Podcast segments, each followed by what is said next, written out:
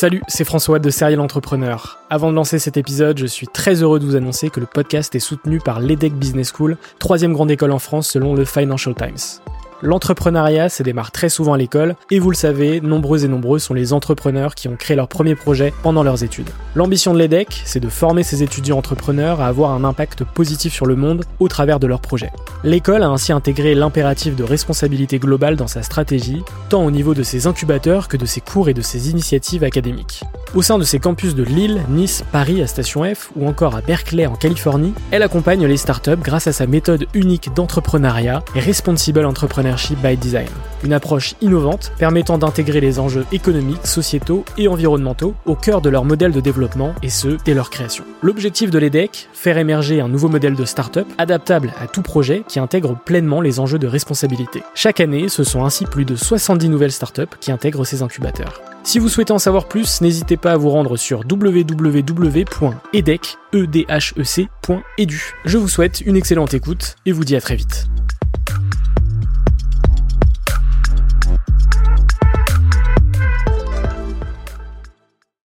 L'entrepreneuriat, c'est pas un sprint, c'est un marathon. C'est vraiment sur du long terme. Il faut pas abandonner au moindre obstacle. Il faut être capable d'aller au-delà de nos frustrations et de défaites et de pas se décourager facilement. Aujourd'hui, on est dans un monde où euh, c'est la data qui est roi. Il faut vraiment se nourrir de ça. Plus on a de data, plus on a d'armes pour pouvoir avancer de façon constructive. Quand on est entouré de personnes qui sont extrêmement ambitieux et stimulées, eh bien, ça nous stimule naturellement et nous aussi, on veut vouloir être ambitieux et penser beaucoup plus grand qu'on ne le penserait. Que tu sois une femme ou que tu sois jeune, quand tu as un projet, quand tu as une boîte qui fonctionne et auquel tu crois, tu délivres et au final, les résultats, ils vont euh, aller au-dessus de, des premières considérations. Le risque, il n'y a pas mort d'homme, en tant qu'il est calculé, euh, faut y aller. Si on n'y va pas, on ne fait rien.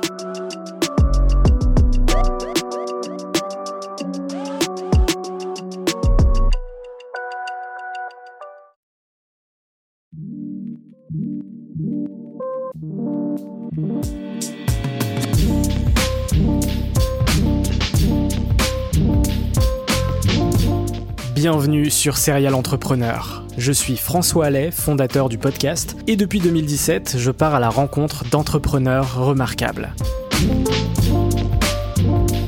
Chaque entrepreneur possède une histoire unique, a dû prendre des décisions fortes pour réussir et a franchi un cap dans son aventure grâce à des rencontres. Dans ce podcast, j'aime mettre en avant toute la richesse et la diversité de l'entrepreneuriat en France à travers des conversations intimes, authentiques et sans bullshit. Chaque dimanche à 18h, retrouvez un nouvel épisode exclusif.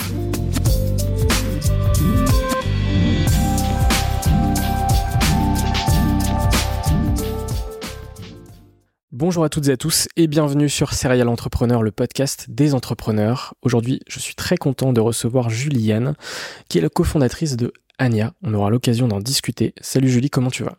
Salut François, ça va très bien et toi? Très très bien, je suis très heureux de te recevoir. Euh, je pense qu'on va pouvoir discuter de pas mal de sujets ensemble. Euh, donc comme je le disais, tu es la cofondatrice de Anya, euh, tu as été dans les 30 Under 30 Europe en 2019. Et tu as également fait euh, un TEDx à Prague, euh, pareil, en 2020 ou 2019. Ma première question que je pose dans chaque épisode, c'est de savoir dans quel environnement est-ce que tu as grandi? Donc moi, je, suis d'origine franco-chinoise. Donc euh, mes parents sont chinois et euh, ils viennent du Yunnan. Et euh, en fait, mon père est doctorant. Et dans les années 80, euh, François Mitterrand avait octroyé une bourse d'études pour certains doctorants chinois pour attirer les, cerveaux chinois en France. Mon père faisait partie des doctorants euh, à, à, être sélectionnés. Donc il est arrivé en 87 à Paris et euh, et, euh, et, un an plus tard, il a pu faire venir ma mère. Et donc c'est comme ça que qu'on est arrivé. À la base, c'est pour les études de mon père, euh, qui est un lettré, et euh, parce qu'il devait faire son doctorat à, Paris et qu'il ne connaissait absolument pas la langue, euh, il nous interdisait de, de parler le chinois euh, à la maison. Donc j'ai appris le chinois que sur le tard et euh, ça a été compliqué au début. Hein, je vais je vais pas te le cacher. Mon père euh, m'expliquait que quand il est arrivé à Paris, il connaissait personne. Il avait que 18 francs dans sa poche et euh, il a dû se construire tout seul et ma mère aussi. Donc euh, on, on, on, est quand ils sont arrivés, alors que euh, en Chine ils étaient plutôt aisés, ils, ils sont repartis à zéro à Paris et on est parti de rien. Voilà. Donc voilà, donc c'est dans cet environnement que que que, que j'ai grandi. Euh, mes parents, ils n'avaient pas grand chose financièrement, mais ils avaient euh, des grandes valeurs qui m'ont inculqué et je pense que ça c'est important. Euh, mon père, lui, est, euh, est un philosophe confucianiste et euh, je sais pas si tu connais, t'es un peu familier avec les valeurs confucéennes, donc euh, c'est quelque chose qui est très important pour lui aussi, les valeurs de la famille. Bon, il y a, quand même beaucoup de principes euh, confucéens qui sont euh, qui sont qui sont abordés. On va dire euh, le culte des ancêtres, le respect des aînés, le respect des semblables, la piété filiale, le l'harmonie sociale dans la société, dans les rapports avec les humains. C'est quelque chose d'ailleurs que j'ai repris dans ma société actuelle, Anya. Euh, tu sais, par exemple, euh, dans Confucius, il y a un livre qui est très important qui s'appelle Le Traité des rites et qui expliquait que euh, les rites constituaient le, le, socle nécessaire pour préserver toute société harmonieuse dans les rapports humains. Qu'est-ce que c'est le rite? Euh, Le rite, c'est présenter de soi-même une forme respectueuse de ce que l'on est. Et donc par là même, on incite au respect parce que euh, on est dans des gestes codifiés et on s'efforce de le faire. Et dans l'autre sens, c'est une marque de respect puisqu'on est dans l'offrande, dans la révérence. Et donc de là même se crée entre l'acteur du rite et le destinataire du rite un rapport de, de respect et, euh, et d'harmonie qui permet de préserver cet équilibre social. Donc ça, c'est quelque chose évidemment qu'on reprend dans la cérémonie du thé, qui est au final, quand on comprend euh, l'origine de la cérémonie du thé, ce n'est pas que des gestes esthétiques, c'est bien plus profond. C'est très influencé de toute la philosophie asiatique qu'il y a derrière. Et ça, mon père l'a beaucoup inculqué. Et c'est quelque chose euh, que euh, que j'applique au quotidien, à la fois dans mes relations personnelles, mais également dans mes affaires. Donc, euh, j'ai effectivement eu euh, une famille euh, financièrement euh, modeste, on va dire ça comme ça, mais qui a été culturellement et intellectuellement extrêmement riche. Et ça, ça a été une véritable force. Alors, et, et, c'est un des points par rapport à mon père qui euh, qui euh, qui est important, c'est aussi vraiment le, le, langage et la force de, de, des langues. Euh, mon père est, est, est confucéen, et il, il, a dédié sa vie à l'écriture en chinois, parce qu'il écrit en chinois maintenant. Et euh, j'ai vu qu'il a commencé à perdre un peu son français. Il est actuellement à Paris, là, il me rend visite. Et, euh, et la semaine dernière, je lui ai présenté un, un ami à moi qui est euh, quelqu'un d'intellectuellement très profond. Donc je me suis dit c'était très intéressant qu'ils se rencontrent tous les deux, qu'il y aurait une conversation très riche. Et euh, mon père s'est senti très frustré parce que euh, comme le français n'est pas sa langue maternelle, eh bien il devait être capable de, de véhiculer euh, sa pensée, mais comme il n'avait pas le vocabulaire nécessaire, eh bien il était obligé de la simplifier. Et, et, là, ça a été très frappant. Et je me rends compte, au final, ça m'a beaucoup rappelé le, le, philosophe autrichien Ludwig Wittgenstein, qui disait que les limites de mon langage sont les limites de mon univers. À partir du moment où tu n'es pas, tu n'as pas les, les, mots nécessaires pour traduire ta pensée, eh bien tu dois la simplifier, ça devient beaucoup plus compliqué. Et donc je pense que c'est très important et c'est aussi pour ça que euh, quand je suis partie en Chine, euh, j'ai vraiment euh, pris le temps d'apprendre et d'approfondir le chinois parce que quand on parle en anglais ou quand on parle à des interlocuteurs dont ce n'est pas la langue maternelle et s'ils ne sont pas fluents, eh bien c'est une barrière ça reste une barrière et, et, quand on est dans la négociation, quand on veut vendre un projet, quand on veut convaincre des investisseurs, des clients ou des fournisseurs, ben, c'est avant tout des rapports humains. Donc euh, il y a évidemment le côté euh, chiffre qui va rentrer en jeu, mais il y a aussi le côté est-ce que je peux te faire confiance, est-ce que je crois au projet, et ça, ça se véhicule par l'émotion, par beaucoup de choses. Et euh, si on a une première barrière qui est celle de la langue, eh bien l'émotion va moins passer. Donc, euh, et puis d'ailleurs, euh, je pense euh, entre un podcast vidéo et un podcast audio, il y aura une barrière en plus qui va qui qui, qui va qui, qui va venir avec le audio parce qu'on voit pas la personne et on voit pas l'émotion qu'il y a derrière. Et par extension entre une réunion Teams et une réunion en face à face c'est aussi très différent. Ça pas le même impact. Absolument. Exactement. Et la langue le langage c'en est un aussi mais... donc t'es parti en Chine à quel âge? Je suis partie à 25 ans ouais. à 25 ans ok. Oui. Donc finalement assez tardivement entre guillemets. Oui, effectivement. Bah, en fait, je, je, me destinais initialement à une carrière d'avocat. Euh, C'était euh, pour mes parents euh, la, la voie euh, de la sécurité et euh, je leur avais euh, promis que je c'est ce que je deviendrais. Donc euh, c'est assez c'est assez c'est assez intéressant de de voir comment euh, la vie euh, peut nous mener et puis c'est la même chose dans le business, hein. on arrive à une idée initiale et au final par itération, c'est c'est jamais l'idée initiale qui va nous faire qui va être l'idée finale, on, on, doit suivre le marché, on, on voit on, on, doit on doit s'adapter à ça et c'est pareil dans la vie, hein. on a j'ai Initialement, on devait, je devais être avocate. Et euh, je me suis rendu compte euh, bah, quand, quand j'ai dans un stage euh, chez, chez un avocat que j'étais pas du tout euh, passionnée par par ce métier. Et, et au départ, je me sentais presque coupable de pas ressentir cette passion euh, par rapport à mes parents et puis par rapport à ce que je me dis, par rapport à ce que je pensais vouloir être. Euh, on se dit tout le temps qu'on doit être euh, passionné parce qu'on par le travail et qu'on se réalise dans le travail et que on trouve un fulfillment dans, dans l'épanouissement professionnel qui permet de nous réaliser nous-mêmes. Moi, je l'avais pas du tout. Donc déjà, c'était un premier indicateur. je pense qu'il faut, faut vraiment s'écouter à ce niveau-là. Et, et, et, ce qui a vraiment été le déclic, c'était, euh, c'était euh, cet après-midi-là où on a eu un rendez-vous avec un, un client euh, qu'on accompagnait euh, dans, dans, dans, une opération de M&A. Et là, je me suis rendu compte bah, que j'étais du mauvais côté de la table et qu'au final, euh, le métier d'avocat est évidemment un métier qui est très intéressant, euh, extrêmement stimulant intellectuellement, mais je me retrouvais pas dedans. C'est, ça reste avant tout un métier de conseiller.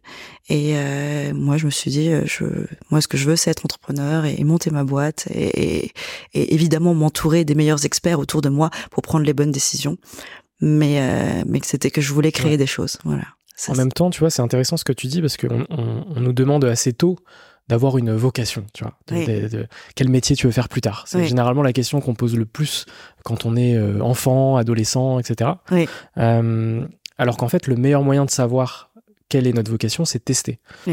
Et, et ce que tu me dis là, c'est que en fait, tu as testé ce métier-là, tu t'es rendu compte que c'était pas fait pour toi, Absolument. et, et en fait, euh, ça t'a mené vers d'autres trajectoires, en fait. Donc c'est hyper intéressant. Euh, Puis aussi, ce qui est intéressant, c'est c'est de savoir s'écouter, parce qu'au final, à mesure où on évolue et on grandit, nos aspirations sont différentes, nos envies sont différentes également. Peut-être que quand euh, euh, je serai maman ou peut-être un peu plus tard, j'aurai envie de revenir dans l'avocature et, et, et d'exercer un métier d'avocat. Mais aujourd'hui, dans la phase où je suis, c'était pas ce que je voulais faire. Mm. Et, euh, et je pense que même c'est intéressant ce que tu dis, parce qu'on me demande très tôt quelle va être notre vocation. Mais ce que je voulais faire quand j'étais toute petite a beaucoup changé de ce que je voulais faire quand j'avais 20 ans et qui va forcément changer par la suite également. Euh, on évolue puis à, à mesure où on grandit, on est confronté à d'autres expériences, à des rencontres qui vont nous nourrir et qui vont nous donner d'autres directions également. Donc je pense que c'est important de s'écouter. ouais, je, je pense qu'il y a plusieurs vies dans une même vie, entre guillemets. Oui, Parce qu'effectivement, entre Absolument. euh, nos aspirations à 10 ans, à 20 ans, à 30 ans, euh, sont pas du tout les mêmes, voire même d'une année à une autre. je pense pas que quand tu étais petit, tu voulais être un podcasteur. Euh, Qu'est-ce que Non, tu généralement, c'est astronaute, pompier. Astronaute pompier, c'est drôle. tu vois, ouais, je, me souviens, je me souviens très bien quand j'étais en maternelle, euh, en, en, en, en- en- euh, c'était quoi avant le CP, comment on appelle ça? La Ma- la maternelle, ouais. Il y a, la- enfin le, les, ah, chez les grands, c'est ça. Chez les petits, chez les moyens, chez les grands. Oui. Voilà, c'est ça. Voilà. Donc, chez les grands de la maternelle, je me souviens, on devait dessiner quel devait être notre métier plus tard. Et quand j'étais petite, j'avais une fascination pour les voitures. Moi, je dis, j'adore conduire. Et donc, je dis, je vais être chauffeur de taxi. J'ai passé ma vie à conduire. Bon, évidemment, hein, quand t'as 50, tu ne réfléchis pas plus loin que ça. Mais en tout cas, je, je voulais être chauffeur de taxi, ce qui n'est pas du tout ce que je fais aujourd'hui. Donc, pour revenir à tes études, euh, du coup, tu fais des études de droit, dans le droit. Comment est-ce que tu vis ces études? Et effectivement, euh, quand tu te rends compte que c'est pas fait pour toi, à quel moment tu switches vers quelque chose de, de différent? Alors c'est intéressant ce que tu dis parce qu'au final, euh, il y a beaucoup de gens qui m'ont dit, mais au final, tu as fait du droit alors que tu aurais peut-être dû faire une école de commerce ou d'autres choses. Et, euh, et euh, puisque tu vas pas être avocate, ça ça n'a servi à rien. Bah non, au contraire. Déjà, j'ai fait du droit des affaires, donc ça m'a beaucoup, ça m'a donné les armes nécessaires pour comprendre en tout cas ce milieu-là d'un point de vue juridique qui est très intéressant. Et, euh, et au final, que ce soit moi qui ai fait du droit des affaires ou quelqu'un qui a fait une école de commerce ou quelqu'un qui a fait une autre type d'école, euh, au final, ce qu'on apprend, euh, c'est assez intéressant. Même le droit, le droit, il change perpétuellement. Il y a toujours des nouvelles lois sur les lois de finances et les lois par comment on régit les entreprises, les entrepreneurs, le commerce, l'information. Tout est différent. Donc au final, ce qu'on a, ce qu'on a appris à un instant T, il va être obsolète au bout de quelques années parce que les lois changent, l'environnement change. Donc au final, les écoles, elles, elles nous apprennent pas forcément à apprendre bête et méchant des lois ou des choses, ou même en école de commerce. Elles nous, apprend, elles nous apprennent à réfléchir et à être intelligents et à comprendre les choses et comment s'adapter à, à notre écosystème. Donc c'est pas une perte de temps. J'ai été formée euh, à, à devenir avocat plus tard, mais c'est quelque chose que je peux appliquer dans le monde de l'entreprise. Euh, donc moi, ce que je voulais, c'est que bah, je voulais être entrepreneur, mais euh, je savais pas quoi. Donc euh, c'est euh, donc ce que j'ai fait, j'ai une approche assez assez méthodique. J'ai euh, rencontré pas mal de personnes dans le monde du private equity à Paris et je leur ai posé le plus de questions possible pour avoir des informations sur le marché, sur quelles sont les tendances actuelles, euh, quelles sont les entreprises dans lesquelles les fonds d'investissement investissent le plus, les tendances de marché. Et j'ai eu plusieurs réponses différentes, mais la réponse unanime, ça a été, écoute Julie, t'as une, t'as un atout euh, que d'autres n'ont pas, c'est que tu as la double culture franco-chinoise. Et euh, aujourd'hui, il y a beaucoup d'entreprises européennes et américaines qui tentent d'attraper le marché chinois, mais ils n'arrivent pas à y parvenir. Et donc, ce serait intelligent de monter une boîte en Chine euh, qui qui arrive à se développer. Et donc, tu pourras ensuite contacter les entreprises qui souhaitent se développer par croissance externe. Et ça, c'est vrai, c'est quelque chose que j'ai beaucoup vu je pense que ça a un peu changé avec le Covid, mais avant le Covid, euh, j'ai rencontré pas mal de, dirigeants de toute taille. Hein, et quand tu regardes tous ces dirigeants, euh, que ce soit européens ou américains, euh, les cinq choses auxquelles ils pensent en se réveillant le matin, tu as souvent deux choses très communes comment atteindre le marché chinois et comment atteindre les nouvelles générations. Bon, avec le Covid, je crois, on, on, parle un peu moins du marché chinois parce qu'il s'est beaucoup refermé. Mais avant le Covid, c'était vraiment cette, ce, ce, ces grandes préoccupations aujourd'hui beaucoup de chat GPT, hein, IA effectivement. Mais donc voilà, c'est pour ça que je suis partie en Chine et euh, je, je, suis rentrée dans une boutique d'affaires qui euh, qui, euh, qui faisait des conseils financiers justement pour conseiller les entreprises étrangères sur les investissements en Chine. Et donc je m'occupais des études de marché et des financials. Et c'est là qu'on avait notamment un client qui s'intéressait au tourisme chinois. Et, euh, et, là où j'avais toutes les datas en main et toutes les cartes de visite en main des, des plus grands tours opérateurs chinois et des compagnies aériennes chinoises, et j'ai vu le potentiel de marché, et, euh, et donc euh, j'ai j'ai monté mon tour opérateur à Pékin. Première aventure entrepreneuriale. Première aventure entrepreneuriale, exactement. Combien de temps ça dure? Ah, C'est sans fin. c'est sans fin l'aventure entrepreneuriale, mais celle-là, elle a duré trois ans. Et, et ce qui est intéressant, c'est euh, as dû, forcément dû entendre ça. Euh, euh, souvent, des entrepreneurs font cette allusion de, de dire euh, un entrepreneur, euh, c'est sauter d'une falaise et, et, construire le parachute pendant que tu tombes. Bah, je suis moins dans cette approche-là, je dois t'avouer. Moi, je pense que effectivement, on tombe et il y a un risque qui est inhérent à l'entrepreneuriat et à tout risque que tu prends dans la vie en général.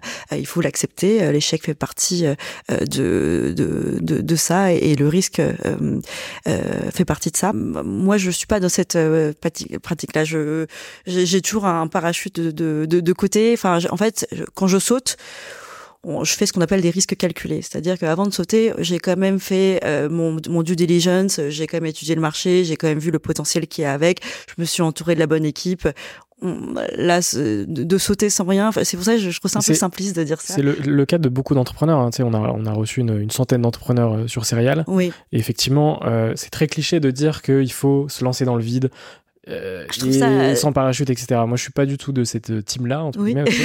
euh, c'est une référence que beaucoup de gens font. C'est très cliché euh, entrepreneur américain aussi. Et en fait, on se rend compte que même les très grands entrepreneurs américains ont toujours euh, plus ou moins calculé le niveau de risque bien sûr. et, euh, et ont, ont, effectivement fait des grosses études de marché, oui. se sont très bien entourés. Enfin, euh, non, tu, tu sautes pas euh, d'une falaise comme ça. Non, non, non, clairement non. Mais euh, mais euh, mais euh, c'est intéressant que tu parles des Américains parce que justement les Américains et les Chinois d'ailleurs, parce que je connais pas mal la Chine et je trouve que c'est peut-être un problème un peu français. Et les, les, les Français ont une aversion du risque qui est quand même beaucoup plus grande qu'on a chez les Américains ou chez les Chinois.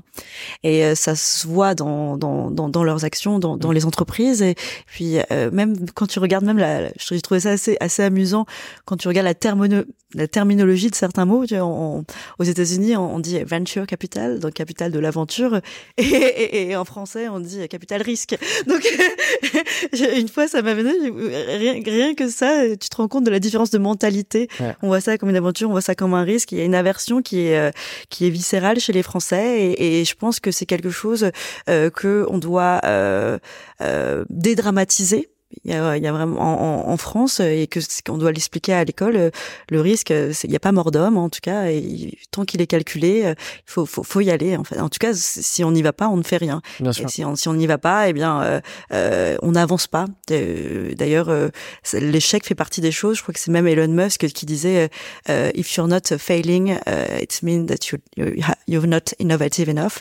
Si tu n'as pas échoué, c'est que c'est que t'étais pas du tout innovant en fait. Donc ça, c'est intéressant. Si tu veux faire, si tu veux être innovant et dans le progrès, l'échec va faire faire partie de, ton chemin. Et il faut l'accepter, parce que sinon, tu n'avances pas. Donc je pense que ça, c'est important. Je suis complètement aligné avec ça. Euh, Qu'est-ce que tu fais après cette première aventure entrepreneuriale? Alors là, donc euh, donc on a on, on, on s'est développé, on a été une cinquantaine de personnes et puis on a été euh, une partie a été cédée à un groupe chinois, une autre partie à un groupe français. Donc j'ai dirigé toute l'Asie de de Caravelle euh, Pro Vacances, qui est un groupe français dans, dans le tour operating, euh, où euh, j'ai jusqu'à jusqu'à décembre 2019 ou 2020, juste avant le Covid. donc non non, je, je, je, suis très contente de ça et je pars au bon moment. c'est vrai. ouais, effectivement. effectivement, effectivement. D'ailleurs, il y a même des, des internes de Caravelle qui me disaient euh, espèce de chinoise, tu, sais, tu savais ça depuis le début, comme par hasard, t'es parti au pic et tu sais.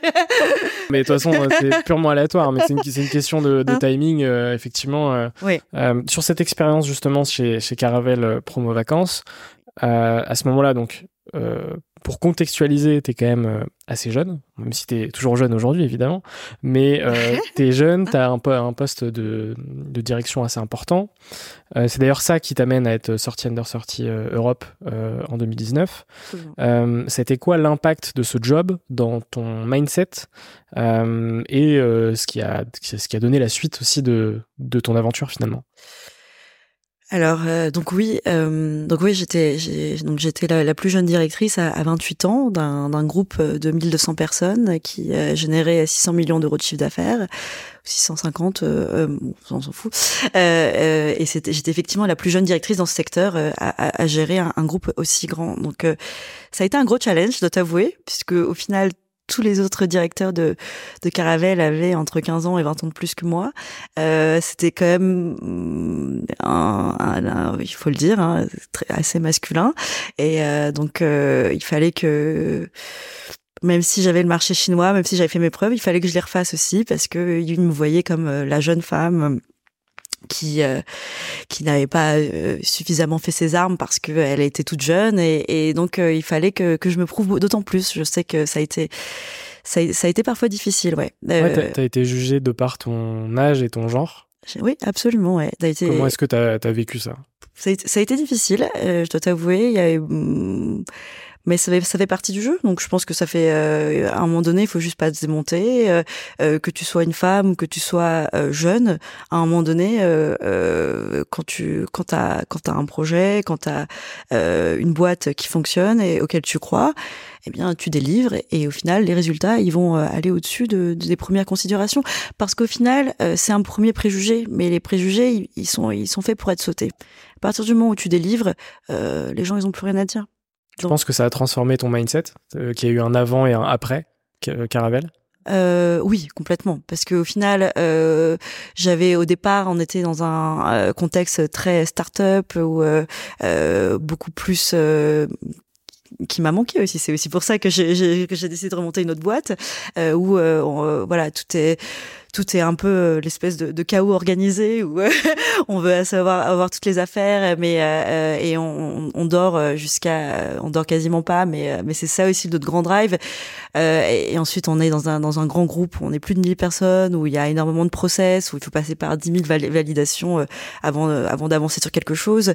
On est beaucoup moins agile, mais il y a beaucoup plus de choses qui sont en jeu, donc ça se comprend aussi. Mais ça ça a donné une structure clairement qui qui qui m'a nourri et qui, qui me sert aujourd'hui dans, dans, la deuxième dans la deuxième boîte. Donc c'est c'est évidemment euh, euh, un passage qui m'a construit.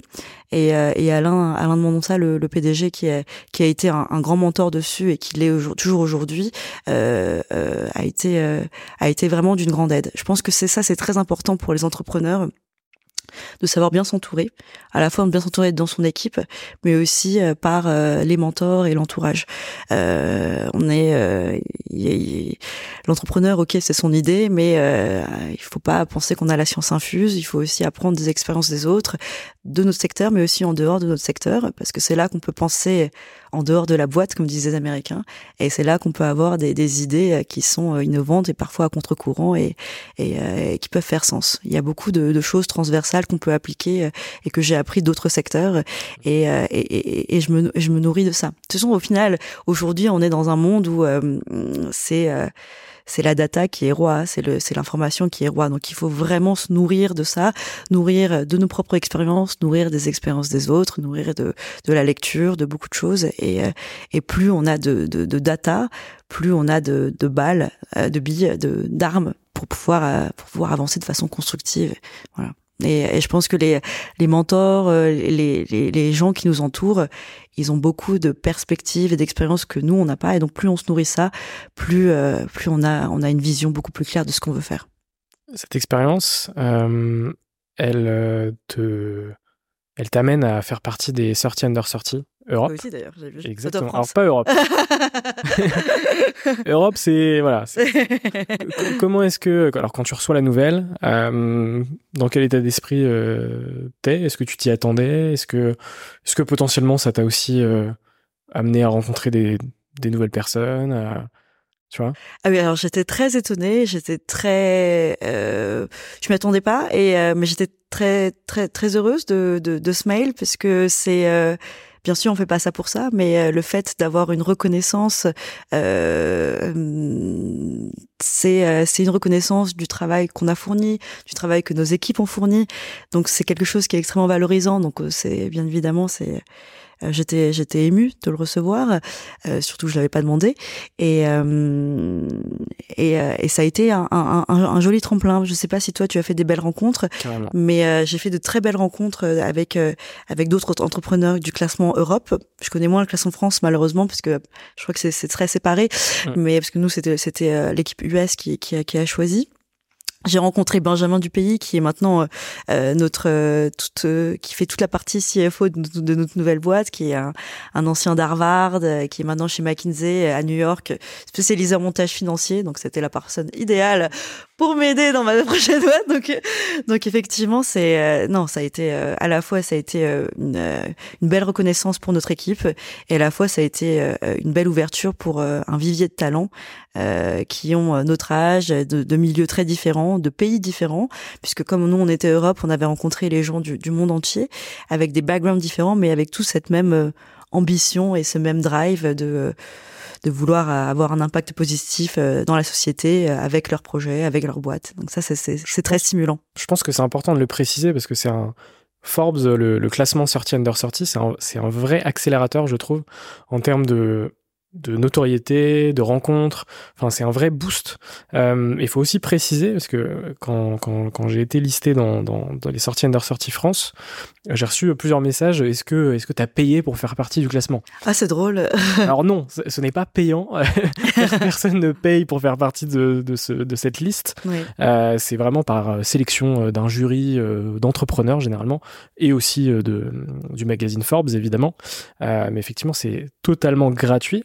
Et c'est un vrai booster, effectivement, de rencontres euh, humaines de, de, gens très talentueux euh, sur plein de sujets très différents. Euh, toi, pour le coup, tu avais aussi l'aspect Europe qui fait que bah, plein de gens de pays différents, donc très, très multiculturels et, et, encore plus intéressants, entre guillemets. Mais du coup, ouais, c'est un vrai, un vrai booster. Oui, absolument. On avait un, un, un grand dîner où euh, les euh, les euh, les, les, nominés du, du, classement Europe, du classement Asie, du classement Amérique étaient tous rassemblés. Donc c'était c'était c'était vraiment extrêmement stimulant. Il y avait un un, un, un psychologue euh, spécialisé sur l'anthropologie et les phénomènes sociétaux qui parlait justement de, de du mimétisme social. Euh, euh, au final, euh, humainement, plus on est entouré, euh, ça a été scientifiquement prouvé, plus on est entouré euh, de personnes euh, qui ont réussi, plus on va être enclin à réussir, plus on est entouré de personnes qui qui sont, par exemple, qui sont, c'est horrible de le dire, mais c'était les recherches. Plus on est entouré de personnes qui qui sont en surpoids, plus nous aussi on va être en surpoids, plus on est entouré de gens qui sont sportifs, plus nous on va être enclin à être sportifs. Donc il y a ce mimétisme social qui s'offre de façon consciente et inconsciente. L'environnement de facto nous influence et quand on est entouré de personnes qui sont extrêmement ambitieux et, et, stimulants, stimulés, eh bien ça nous stimule naturellement et nous aussi on veut vouloir être ambitieux et penser beaucoup plus grand qu'on ne le penserait. Donc euh, c'est, je pense que c'est c'est important de bien s'entourer et euh, c'est c'est très stimulant d'être avec des gens comme ça. Ouais. Pour rebondir sur ce que tu dis, il y a une phrase qui est intéressante et qui euh, qui a été reprise par le podcast Génération Do It Yourself. Ouais. cette phrase, c'est on est la moyenne des personnes qui nous entourent. Ah oui, mais et tu vois, je pense que ça correspond parfaitement avec euh, ce que tu viens de dire finalement. Complètement. Après, je euh, euh, je, je veux pas qu'on rentre sur sur euh, sur un espèce de déterminisme. Non, non, non, bien voilà, complètement. Mais et puis après, voilà, il y a aussi le, fait de, de s'élever, tu vois, dans la. Exactement. Par exemple, moi, je je suis partie bah, d'un milieu modeste où on n'avait pas forcément de réseau. J'ai une de mes meilleures amies, Dounia Atala, qui est avocat d'un droit de la famille, qui est dans le meilleur avocat en divorce. Elle est partie de rien aussi et c'est ce que je lui ai dit la semaine dernière. Euh, effectivement, on est parti sans réseau, mais le réseau il se construit. Donc au final, il y a des gens effectivement qui ont eu peut-être des avantages de base, mais rien n'est marqué dans la dans dans le dans la grave dans in the grave comme on dit en français? Mm. Dans, rien n'est marqué dans le marbre. Euh, on a la chance de de d'avoir une vie et d'être libre. On a 80 90 ans pour euh, changer les choses, changer la donne, et euh, c'est à nous de le faire. Donc euh, le, réseau il se construit, et une fois qu'on l'a, et c'est à nous aussi de choisir qui, qui, quels seront nos partenaires, avec qui on veut passer du temps et avec qui on veut se nourrir. Et c'est c'est une c'est quelque chose qui est mutuel. Hein, à partir du moment où moi je me nourris de toi, tu te nourris de moi, et on se stimule mutuellement. Et ça, c'est quelque chose qui est très fort. C'est aussi un des intérêts de l'entrepreneuriat. Oui, absolument, euh, absolument. Euh, ce fait de pouvoir euh, partir de zéro et arriver potentiellement à une belle oui, trajectoire. Absolument. Puis même il y a euh, un écrivain qui, qui, qui décrivait en, en, trois phases euh, l'ascension la, euh, humaine. On, passe de la première phase 1 de la phase de dépendance à l'indépendance, à l'interdépendance. Donc la phase 1, indépendance, on est enfant, on dépend de nos parents. Après jusqu'au jour où on a cette indépendance là, et puis à un moment donné, on se rend compte qu'on est plus fort quand on s'allie avec les autres. Et on est euh, l'interdépendance, ça c'est beaucoup plus puissant que quand on est seul dans notre coin à essayer de faire changer les choses que quand on est plusieurs. Après cette belle expérience chez Caravelle, qu'est-ce que tu fais? Euh, une fois que, que, que je suis partie et que j'ai vendu, euh, je suis partie, euh, j'avais envie de temps pour moi et il y a vraiment un, un, un, moment qui, qui, a, qui, a, qui a été qui a été clé dans ma vie. Je suis partie au Népal dans un monastère à, à Katmandou et j'ai vécu pendant deux semaines avec des moines. Et ça a été vraiment une expérience qui qui qui, qui m'a transformée et en tout cas qui a remis euh, mes priorités, euh, qui les a remis en question. On va dire ça comme ça. Euh, donc pendant deux semaines, on se lève à 5 heures du matin, on fait de la méditation pendant deux heures. Ensuite, on a des cours sur le bouddhisme. Et, euh, et ensuite, l'après-midi, on est séparé en petits groupes et euh, on débat sur euh, des sujets qui sont assez importants de la vie, la mort, l'amour, et, et avec notre propre expérience personnelle et les enseignements bouddhiques qu'on a eus. Donc, c'était ultra intéressant. Et, et, ce qui, et ce qui est intéressant quand tu parles aux moines, c'est que peu importe euh, notre background, peu importe euh, d'où l'on vient, euh, peu importe le, pays, le contexte culturel dans lequel on a été, eh bien, il y a souvent, c'est souvent les mêmes questions qui reviennent. C'est l'amour, la mort, le sens à la vie et, et le bonheur. C'est vraiment les quatre grands sujets qui reviennent tous. Au final, euh, on a beau avoir eu des, des contextes, des, des, des, backgrounds différents, on est tous pareils, on a tous les mêmes aspirations. Et euh, ça se matérialise de façon différente, mais euh, le fond est le même. Donc c'est assez intéressant de déjà de comprendre ça. Et, et, et j'ai eu plusieurs enseignements. un, ça a été bah, par rapport à celui du bonheur qui est assez intéressant parce que la plupart des gens euh, font dépendre leur bonheur de choses extérieures. Hum, un statut social, un patrimoine, euh, un être aimé également, c'est quelque chose d'extérieur. Et à partir du moment où tu rends ton bonheur tributaire de choses extérieures, comme le monde par définition est en perpétuel changement, eh bien ton bonheur ne sera jamais stable. Et donc si tu veux que ton bonheur soit stable et profondément ancré, il ne peut venir que de l'intérieur. Ça, c'est très beau en théorie, et ça, c'est l'enseignement principal bouddhique. Les, moines, c'est ce qu'ils cultivent à travers la méditation, et c'est très difficile à l'appliquer parce que ça veut dire que peu importe l'atrocité qui se passe, et le monde s'écroule devant toi, tu dois quand même continuer d'être heureux. C'est difficile, mais quand tu arrives à l'atteindre, c'est très beau. Et, ça, c'était c'était un très bel enseignement. Et euh, et il y avait un autre point qui était celui de, de l'amour. Euh, et ça, c'était c'était assez parce qu'en plus, je, venais de, d'une déception amoureuse également, et, euh, et c'était assez intéressant puisqu'en fait, euh, l'amour bouddhique est, très différent de ce que l'amour dont, on parle. En fait, la plupart des gens pensent qu'ils sont amoureux, mais en réalité, ils sont simplement attachés. Et ils font la différence entre l'amour et l'attachement.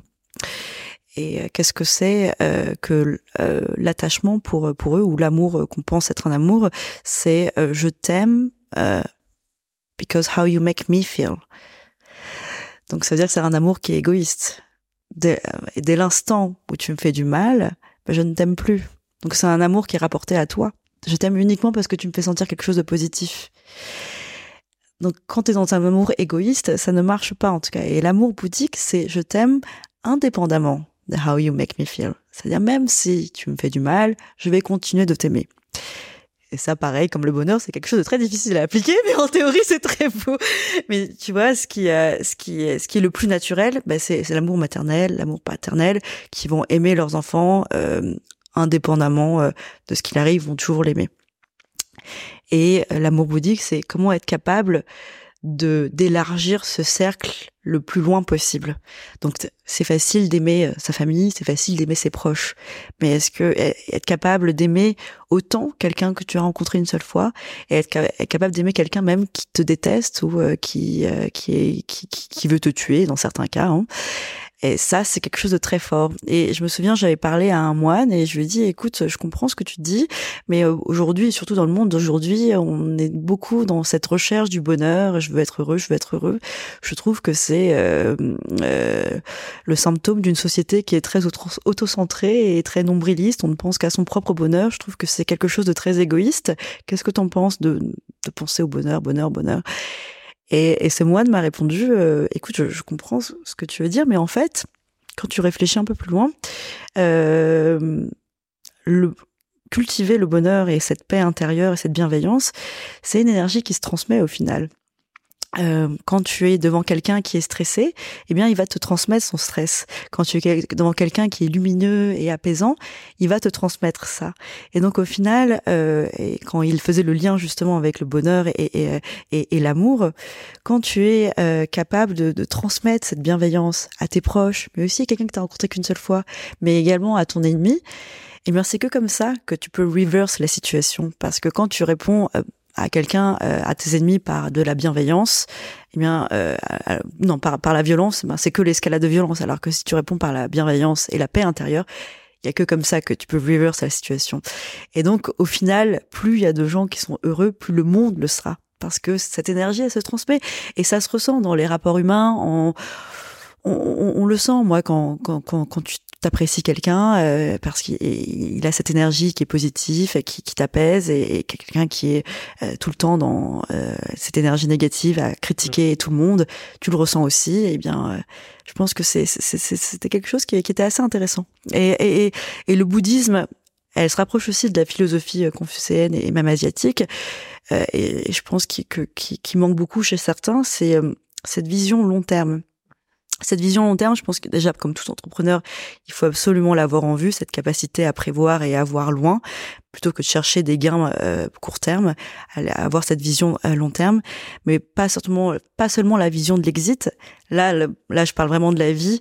Quand les gens disent, voilà, au final, euh, même si toi, tu vas pas forcément réussir à bâtir euh, le point final que tu aimerais, mais tu auras un petit peu avancé. Et puis, quand tu seras parti, mais il y aura quelqu'un d'autre qui va prendre le relais et qui va continuer là où tu t'es arrêté. Donc ça, c'est déjà ça, c'est une victoire. Les gens sont trop euh, euh, euh, durs avec eux-mêmes et à se dire voilà, il faut que j'arrive à, à, à, par exemple, je sais pas, par exemple une voiture euh, qui va voler, bah j'arrive, il faut que la voiture elle arrive à voler, bah peut-être qu'elle arrivera pas à voler, mais tu auras euh, donné des, des, clés nécessaires technologiques pour que le prochain, et eh ben, il puisse arriver à l'étape d'après. Et ça, c'est ça, c'est quand tu penses à ça, c'est, je pense que ça te permet d'avoir un lâcher prise euh, par rapport à la vie et par rapport à ton business aussi.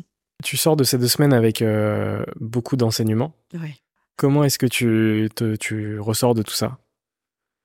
Avec quels enseignements justement? Eh bien, écoute, moi, bah, ça, ça a vraiment mis les euh, euh, mes, mes priorités ont été un petit peu changées.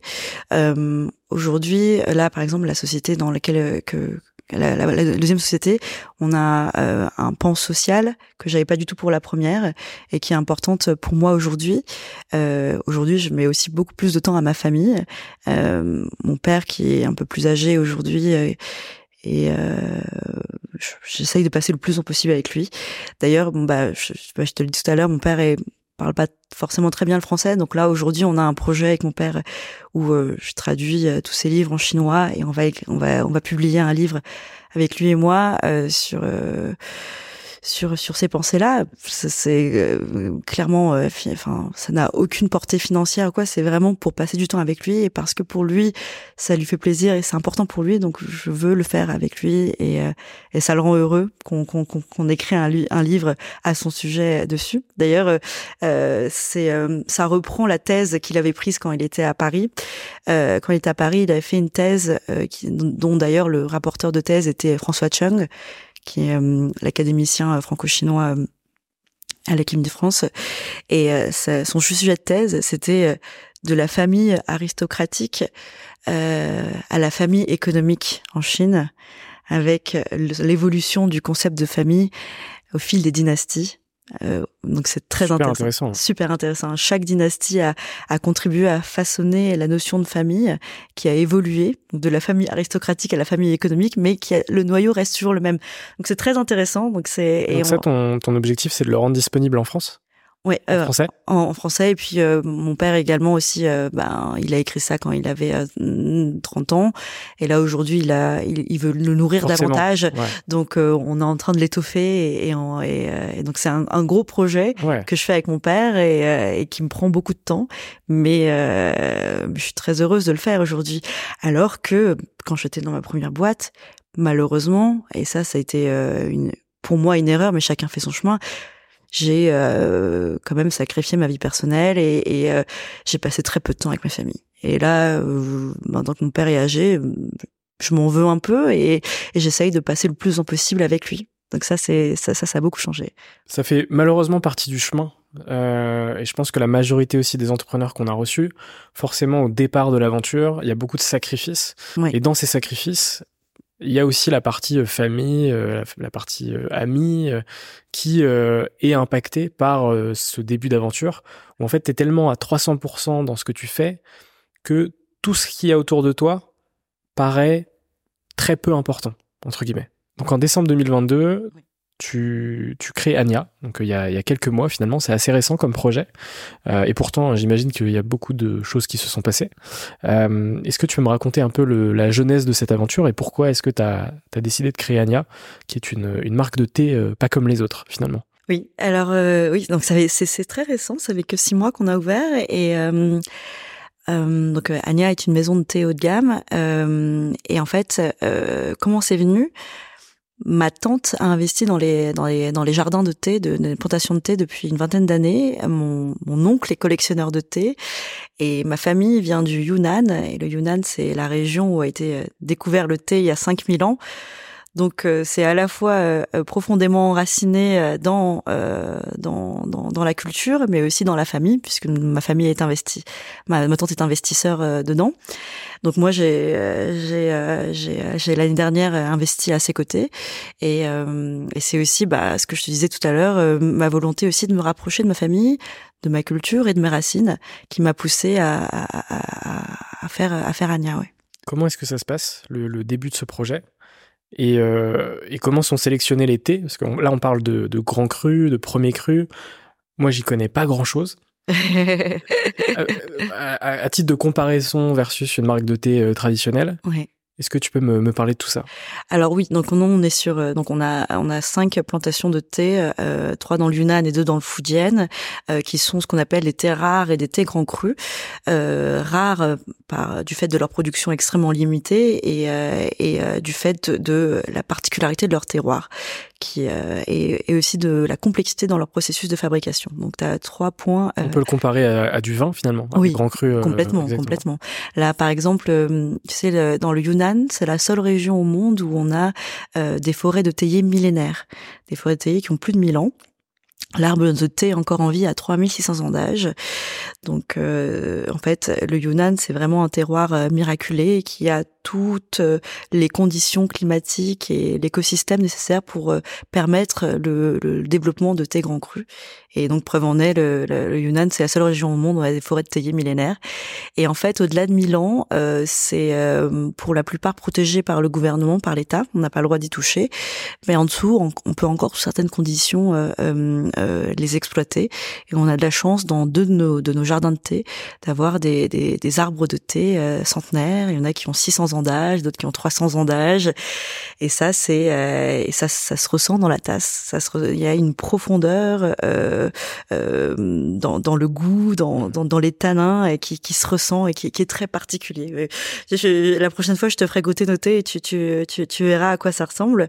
Et, euh, donc on est sur des thés ben, rares évidemment, donc production extrêmement limitée. Hein, les arbres ils se comptent hein, et, euh, les processus parfois est, est, aussi complexes. Par exemple, notre thé blanc au jasmin.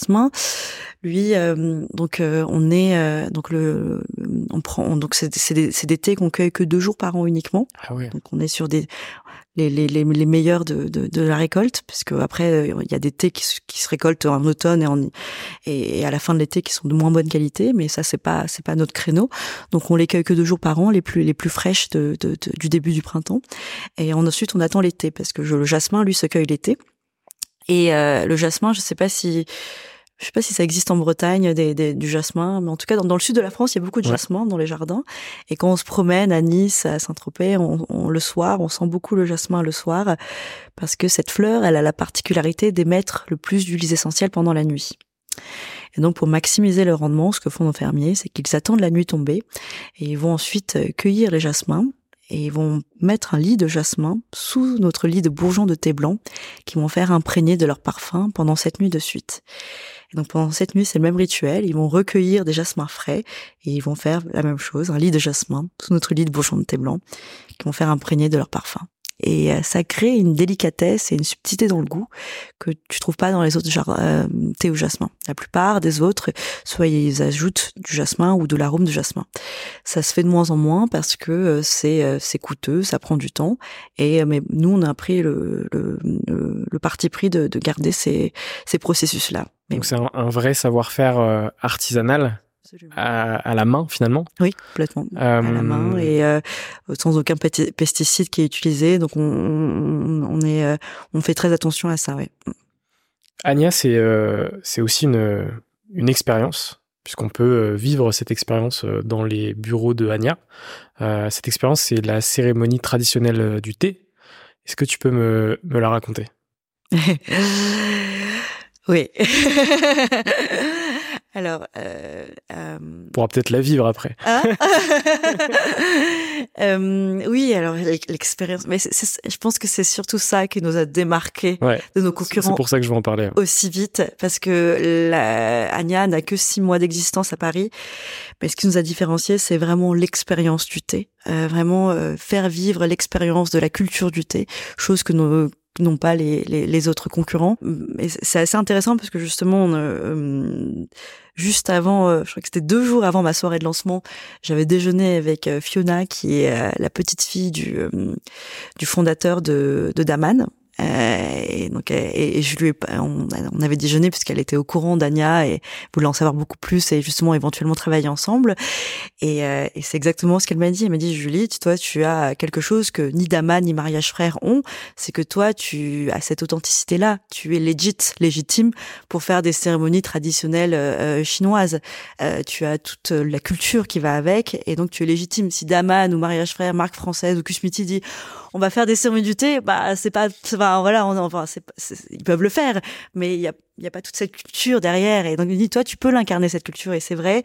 Et c'est ce qui nous a différenciés et ce qui nous a permis d'être euh, rapidement euh, avoir avoir notre place parce que il y a toute la culture qui va avec. C'est pas seulement le thé c'est pas seulement le produit mais c'est l'expérience de thé et toute la culture qui va qui va avec. Tout à l'heure je t'avais expliqué du le traité des rites et, et le confucianisme.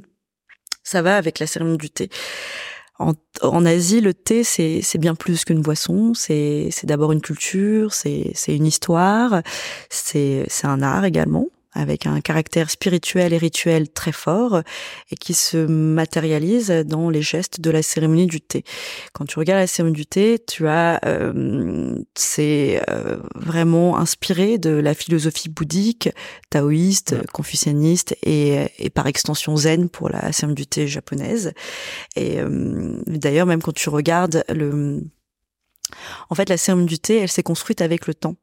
Elle était initialement venue de ce besoin de respect envers la nature, de gratitude envers la nature, mais également ce besoin de reconnexion avec soi-même et de recherche de paix intérieure. Quand l'homme est aligné avec la nature, il est en paix. Et ça, c'est une vision taoïste de l'homme formant un tout harmonieux avec la nature, qui se retrouve même dans l'idéogramme T. Quand tu décomposes le thé, eh bien, en haut, c'est la plante, au milieu, c'est l'homme, et en bas, c'est le bois, la forêt. L'homme au centre de la nature veut dire le thé.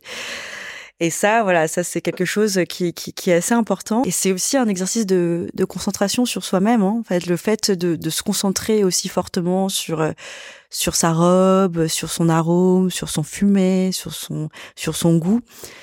C'est un exercice méditatif qui est très fort. On est complètement pris par nos sens et plus rien d'autre ne compte. Donc euh, c'est très nourrissant intellectuellement et il y a un côté très apaisant. En fait, la, la du thé, on, pourrait le résumer à, travers quatre piliers. C'est vraiment bah, l'exercice méditatif, la contemplation. Mais on a également la pureté, euh, la recherche de la perfection, qui est très importante. Euh, l'exercice de concentration sur soi-même et enfin et surtout l'hospitalité. C'est vraiment le partage avec nos convives. Tout à l'heure, je te parlais de l'importance des rites, le destinataire du rite et l'acteur du rite, où on est dans un exercice de d'échange harmonieux. Euh, moi, quand je pense au thé, euh, moi je pense à le thé quand je le bois seul, mais aussi le thé quand je le bois en famille, et c'est vraiment un moment euh, de partage. Tout est euh, tout est très philosophique. Tout est très philosophique, et puis même quand on fait la cérémonie du thé, on a on a notre artiste qui nous accompagne de sitar chinoise sitar chinois, c'est c'est l'instrument euh, euh, préféré des lettrés en Chine. On appelle ça le guzheng. Il a été, euh, il a été, il a été, on le joue depuis 2000 ans, depuis la dynastie Qing. Et c'est l'instrument préféré des lettrés en Chine parce qu'il fait partie des quatre arts nobles qui ont été sacralisés. En Chine, on a quatre arts nobles que sont la sitar chinoise, la calligraphie, le jeu de go et la peinture. Et selon la philosophie confucéenne, toute femme ou tout homme qui arriverait à maîtriser ces quatre arts est un homme complet. Et donc, euh, de fait, la sitar chinoise est un des instruments préférés et on le joue tout le temps, très souvent dans la cérémonie du thé, parce que le fait d'être stimulé par un autre sens permet vraiment d'avoir une expérience beaucoup plus profonde. Et là, on est on est dans une immersion totale, on est en étant stimulé avec avec l'ouïe également. Et, euh, et, et, la, la chinoise et la cérémonie du thé, le fait de l'avoir, c'est un signe de respect vis-à-vis de nos convives, mais aussi un signe de haute éducation pour celui qui reçoit. Donc c'est très important. Et on est vraiment dans le cérémonial euh complet. Ouais.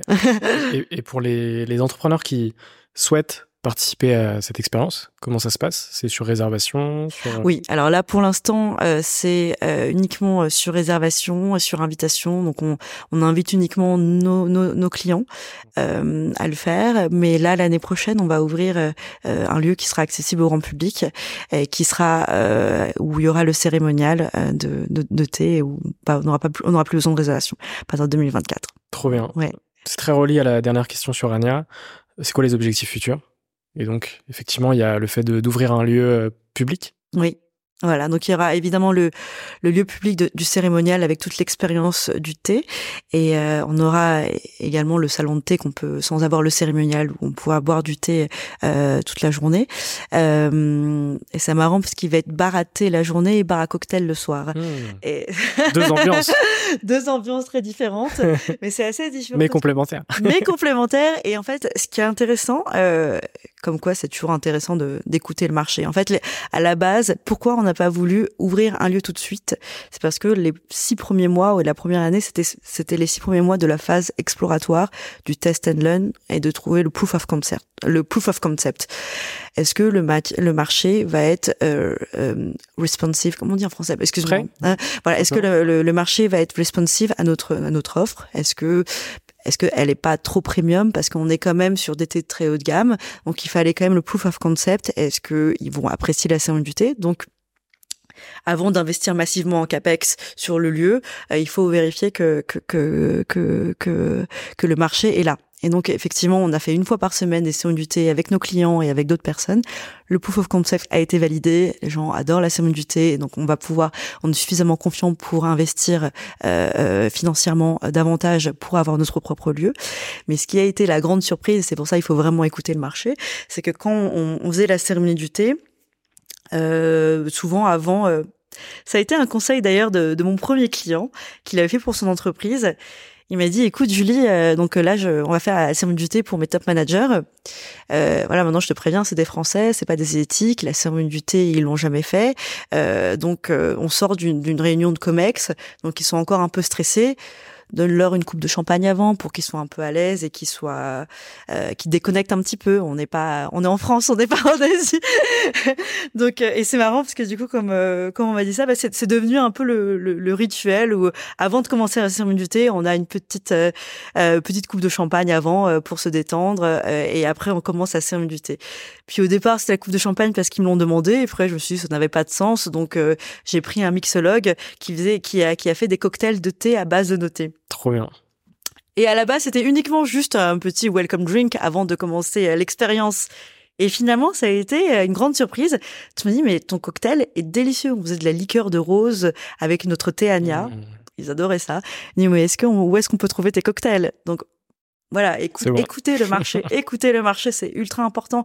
Euh, comme je te dis, l'idée de base, eh ben, elle va être nourrie par par tes par tes clients.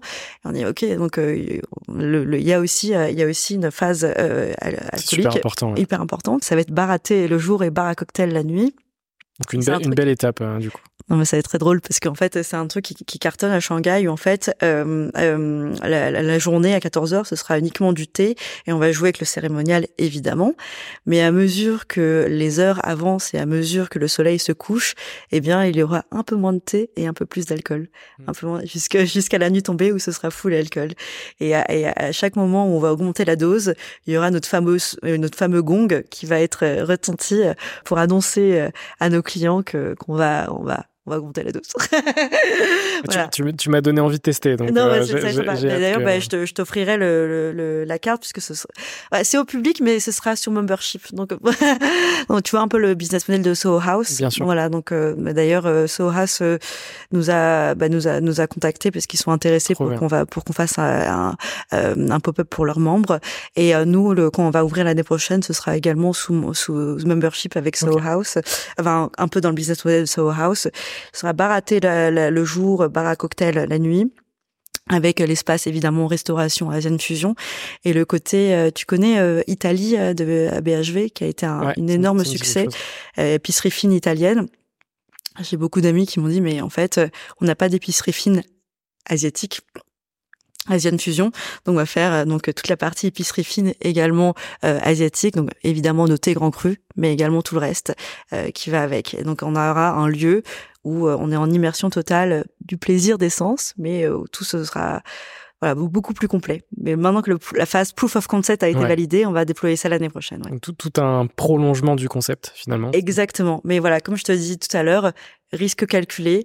Euh, on va pas tout de suite euh, investir euh, 5 millions dans une boîte tant qu'on n'est pas sûr que le marché, euh, qu'il y ait un marché. Et donc, il faut d'abord commencer par euh, euh, petit showroom, on, on invite des gens, est-ce que vous aimez ça? Test and learn. Et là, que ça a été validé, on va pouvoir euh, investir pour un lieu. Il va ouvrir l'année l'année prochaine. Je t'inviterai à la soirée de lancement.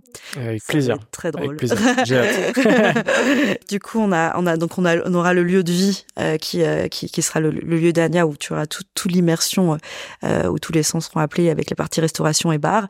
Mais ensuite, la partie produit, évidemment, les thés grands crus Ania, on continue à développer. Et puis, on aura la partie liqueur de thé qui va être développée également. Et c'est sur les produits-là que ça va être scalable. Parce que le lieu de vie, c'est le lieu pour l'univers et pour l'identité. Mais ce qui va scaler la boîte, ça va être le thé, la liqueur de thé qui va être vendu partout. Et ça, c'est la partie scale. Super. Voilà. Et ben écoute, on va pouvoir passer à la partie bilan avec deux petites questions. Yeah. Euh, la première, c'est quel a été le moment le plus difficile de ton aventure? Au, au global Ouais. Est-ce qu'il y a un moment qui, où as été, euh, où ça a été vraiment particulièrement difficile Ouais. Oh, il y en a eu beaucoup. ouais. Tu veux que je choisisse un? Un, un en particulier, Ouais. potentiellement le plus, le plus difficile? En fait, le... c'est marrant parce qu'en fait, euh, je pense que quand tu es entrepreneur, tu as toujours des, des moments difficiles, des moments de remise en question. Mais à mesure où tu avances, euh, je pense que tu es plus armé. Et donc, euh, ta tolérance...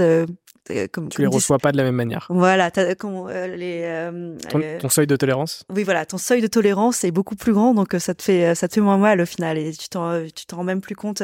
Donc je pense que le moment où était plus difficile, c'était la première grosse claque. J'étais en Chine, j'étais en Chine, j'avais réussi à avoir un contrat avec le plus gros tour opérateur de Pékin, qui m'avait promis 50 000 touristes pour la saison hiver. Et donc j'étais très contente, on avait signé ça, j'en avais parlé à nos hôteliers euh, en France. Et donc sur les 50 000 promis et contractualisés, hein, ils nous en ont envoyé 57. Et là, je, là, le, je, je viens les voir, je dis, vous foutez de notre gueule. Enfin, je veux dire, comment ça, 57? Et euh, là, ça va pas du tout. Et euh, là, ça a été grosse confrontation. Et je me souviens très bien de, de, de l'eau. Et elle m'a dit, mais Julie, euh, c'est pas le contrat qui décide, c'est le marché. Textuellement, tu vois, écoute, on a on a essayé de promouvoir ton ton produit, euh, le marché n'a pas trop voulu, bah tant pis. Et, et, là, j'ai trouvé ça très difficile et, euh, et surtout ce qui est, ce que je me suis rendu compte effectivement qu'en Chine, le, le contrat a une valeur juridique quasi nulle, hein, surtout. Donc euh, ça a été euh, ça a été euh, ma première grosse claque, grosse remise en question. J'ai failli abandonner et euh, et au final, euh, à un moment donné. euh, et je pense que c'est- aussi ça la, la difficulté et la force quand tu es entrepreneur, parce que au départ, même si quand tu commences à entreprendre ta boîte, tu le fais pour toi, ben à un moment donné, euh, il y, a, y a plus que toi dans le bateau, donc tu dois penser aux autres et tu es obligé de continuer. C'est assez intéressant parce que je, euh, je me souviens, je, euh, on m'avait posé une question une fois sur euh, euh, pourquoi t'as pourquoi créé ta boîte au début. Et ce qui est intéressant, c'est que les entrepreneurs, ils vont beau dire euh, créer un impact positif sur le monde, changer le monde, change the world, etc. Le, le joli storytelling que tout le monde dit. Au final, au départ, souvent, c'est quand même des considérations très personnelles et très égoïstes, centrées sur toi. Les trois principaux moteurs, c'est euh, l'argent, le pouvoir ou la reconnaissance sociale. Euh, moi, ça a été clairement la reconnaissance sociale. Euh, en tout cas, moi, je voulais vraiment que mes parents soient fiers de moi, leur prouver que j'avais pas tort d'abandonner le métier d'avocat, et je voulais également que mon copain de l'époque soit fier de moi, euh, lui prouver que j'étais aussi capable euh, de faire quelque chose. Donc, au départ, ça, c'est, c'est souvent, ça part beaucoup de, d'une, d'une, d'une, envie personnelle. Hein. Le pouvoir, l'argent ou la reconnaissance, c'est personnel. Mais à mesure où tu avances, eh bien, euh, Ça évolue. It's not about you anymore. Enfin, à partir du moment où tu embarques une équipe, à partir du moment où tu embarques des clients qui t'ont fait confiance, des investisseurs qui t'ont fait confiance, des partenaires qui t'ont fait confiance, qui ont mis leur réputation en jeu parce qu'ils ont cru en toi, eh bien, tu peux plus penser de façon égoïste, en fait. C'est facile d'abandonner, de dire, bon, j'abandonne et puis je recommence et je fais quelque chose d'autre. Mais là, tu peux plus penser comme ça parce qu'il y a d'autres personnes qui sont en jeu. Exactement. Donc au final, ce qui était à la base une considération très personnelle et égoïste, il y a un shift qui s'opère à un moment donné et on est sur euh, un drive beaucoup plus collectif et, et on pense à beaucoup plus d'autres, beaucoup, à d'autres personnes et t'es obligé de continuer. Et je pense que à chaque fois que j'ai voulu abandonner, c'est vraiment euh, mon équipe, euh, les gens qui m'ont fait confiance et le reste qui m'a qui m'a poussé à continuer. Parce que si tu étais seul, c'est facile d'abandonner en fait. Tu es seul, tu recommences et puis voilà. L'importance justement d'être bien entouré, que ce soit par son équipe, mais même son entourage euh, personnel, entre guillemets. Absolument, absolument, ouais. Ma deuxième question, c'est euh, quel a été le moment le plus marquant positivement euh, de ces dernières années? Vraiment le moment où tu t'es sentie la plus heureuse, entre guillemets? C'est marrant parce que je vais te donner une réponse qui va peut-être pas, qui va peut-être te surprendre, mais parce que en fait, moi, je pense à des, petits bonheurs qui m'ont rendue particulièrement heureuse. Euh, par exemple, euh, Camille, qui, euh, qui, qui était une de mes juniors que j'ai pris, qui a fait partie de mon équipe et que j'ai fait grandir et qui, au fur et à mesure, a eu des responsabilités. Bah, quand elle est tombée enceinte, elle a appelé son fils Yann nom de famille. Et mmh. donc, euh, et ça, ça m'a énormément touchée. Et ça, c'est une belle anecdote. Ouais, c'est ça, ça m'a beaucoup touchée. Moi, quand, euh, je sais pas si, bah, je te l'ai pas dit, mais euh, pour ma première boîte, j'ai embauché ma mère. Euh, et, euh, et, quand j'ai quitté la boîte, la première boîte, ma mère a, a, continué de, de, rester dans Caravelle. Elle a pris ma place et, et, et je la trouve beaucoup plus épanouie maintenant que quand elle était dans son ancien job. Et ça, ça me rend particulièrement heureuse. Ce sont des c'est, de toute façon, c'est très relié à ta philosophie de vie, euh, à tes deux semaines au Népal aussi. C'est-à-dire que chaque petit moment est, est un grand moment potentiellement aussi. Absolument, absolument. Chaque petit moment est un grand moment. Et puis au final, l'entrepreneuriat et puis même la vie, hein, c'est une aventure humaine. C'est euh, euh... ce qui est plus plus important et en même temps ce qui est le plus difficile aussi. Les, les relations humaines euh, dans l'entrepreneuriat. Oui, mais c'est ce qui fait la, la beauté, c'est l'émotion, les euh, les, euh, les, les fois. je me souviens une fois avec Yvonne, on avait on avait on avait on avait eu un contrat en Chine. C'était un, un, un de nos premiers contrats à Shanghai et c'était drôle. Maintenant que j'y repense, on a eu le contrat. Euh, il nous a dit ok, on, on, on, vous prend et on a signé. Et euh, Yvonne, je lui ai dit viens, euh, je vais aux toilettes, tu m'accompagnes. On est parti aux toilettes de l'entreprise. On est parti aux toilettes et on a commencé à se prendre dans les bras. on était tellement heureux. C'était notre tout premier contrat qu'on avait eu à Shanghai. C'était ridicule de, de, se retrouver aux toilettes pour s'enlacer. Pour, pour C'est important de, de, fêter aussi euh, le, le, fait de fêter les, les, petites victoires. Oui, absolument. Mais c'était, on était tellement heureuses que je voulais même pas attendre le fait de retourner à notre bureau. J'ai dit viens, j'ai cette envie pressante, allons aux toilettes. et on est parti aux toilettes pour s'enlacer. C'était donc c'est. Mais voilà. Et puis euh, donc oui, euh, à chaque fois qu'on qu'on arrive à convaincre des clients, c'est une victoire exceptionnelle pour toute l'équipe. Euh, à chaque fois qu'on arrive à avancer même un petit pas, c'est on, est très heureux parce que même si c'est un petit pas, c'est le fruit de, plusieurs mois de travail. Donc euh, à chaque fois, c'est un soulagement total. Et puis quand on a des, déceptions, on a des, choses qui aboutissent pas, bah c'est, on est tous très déçus, mais on continue d'avancer. Donc les, victoires, euh, on les célèbre à chaque fois, à chaque pas. C'est une très bonne réponse. ça, me va très bien. Euh, on va pouvoir passer à l'avant-dernière partie du podcast sur euh, le mindset et, l'entrepreneuriat, mais pas que. Euh, avec une première question, c'est quoi pour toi le plus important dans, le fait d'entreprendre? Alors, je pense que pour, pour, pour, pour une entreprise, on va dire qu'il y a, grosso modo, en simplifiant, il y a vraiment quatre composants importants. Tu vois, l'idée, l'équipe, le financement et le marché, le timing ou le voilà. Et euh, après, as, une fois que tu as, la bonne idée, tu as la bonne équipe, tu as le bon financement et tu as le bon marché, euh, tu, tu secoues un peu et puis normalement c'est quelque chose est censé en sortir. voilà. Mais je pense que vraiment, euh, évidemment, ces quatre sont les éléments, mais des quatre, le plus essentiel, ça reste l'équipe parce que au final, euh, même si le marché euh, va pas être euh, bon pour toi, ou même si tu n'as pas suffisamment de financement, ou, ou l'idée est moyenne, si tu as la bonne équipe, bah, tu auras la force nécessaire pour t'adapter au marché, pour rectifier le tir et faire évoluer ton idée, puisqu'au final, comme je t'ai dit, l'idée initiale est rarement l'idée finale qui va te faire réussir. Hein, tout, c'est tout le temps avec en réponse avec le marché par itération qu'on améliore l'idée. Jeff Bezos à la base c'était un il voulait vendre des livres en ligne et finalement il a vendu euh, bah, bah, bah, tout. donc euh, donc euh, le, ce qui est vraiment clé, c'est vraiment d'avoir la bonne équipe de s'entourer avec les meilleures personnes, comprendre tes propres faiblesses également, parce que c'est bien de connaître ses forces, mais c'est le plus important, je pense, d'entrepreneur, c'est de connaître ses faiblesses et donc du coup de s'associer avec des équipes qui seront capables de combler ça. Et comme ça, tu peux pouvoir avancer avec en étant le plus armé possible. L'autre question sur cette partie, c'est comment est-ce que tu relis le pro et le perso? Est-ce que tu as une, as une barrière ou est-ce que le pro et le perso sont dans la même dans le même environnement? Euh, J'essaye au maximum de, de, de, séparer les deux. Dans le perso, on a, bah, on a, on a un affect, on est forcément biaisé, et je pense que euh, quand on est dans le business, il, ce biais doit pas rentrer. Si tu veux vraiment penser aux intérêts de l'entreprise, de l'équipe, de tes clients, tu dois pas être biaisé par euh, par tes affections personnelles, je pense. Après, euh, ça c'est mon mode opératoire. Il y a des gens qui arrivent à, à dissocier. Moi, je quand, quand, quand, quand j'aime quelqu'un, je veux qu'il réussisse, donc je veux je veux l'aider au maximum.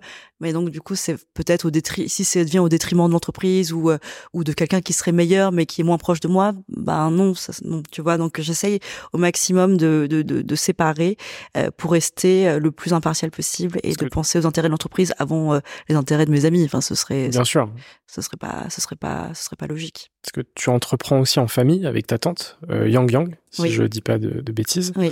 Euh, comment ça se passe aussi, ce, le fait d'entreprendre en, en, famille, entre guillemets? Même si c'est quelque chose de naturel, j'imagine? C'est marrant que tu dises ça. tu t'y attendais pas? Oui, non, parce qu'en plus, je te, je te dis, je te dis l'inverse, mais effectivement, je travaille avec ma famille.